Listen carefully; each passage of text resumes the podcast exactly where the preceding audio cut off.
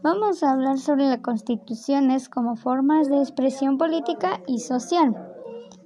Formar parte de la nueva administración en comunidad política estatal, que es expresión política de la sociedad publicana en la tercera década del siglo XIX.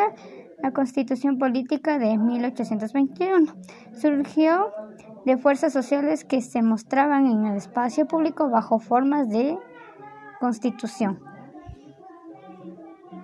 Por ello son las constituciones y las leyes de los estados las que forman natural, las que en forma natural deben hacer el reconocimiento de unos y otros. La expresión política natural de las comunidades se dan en los municipios.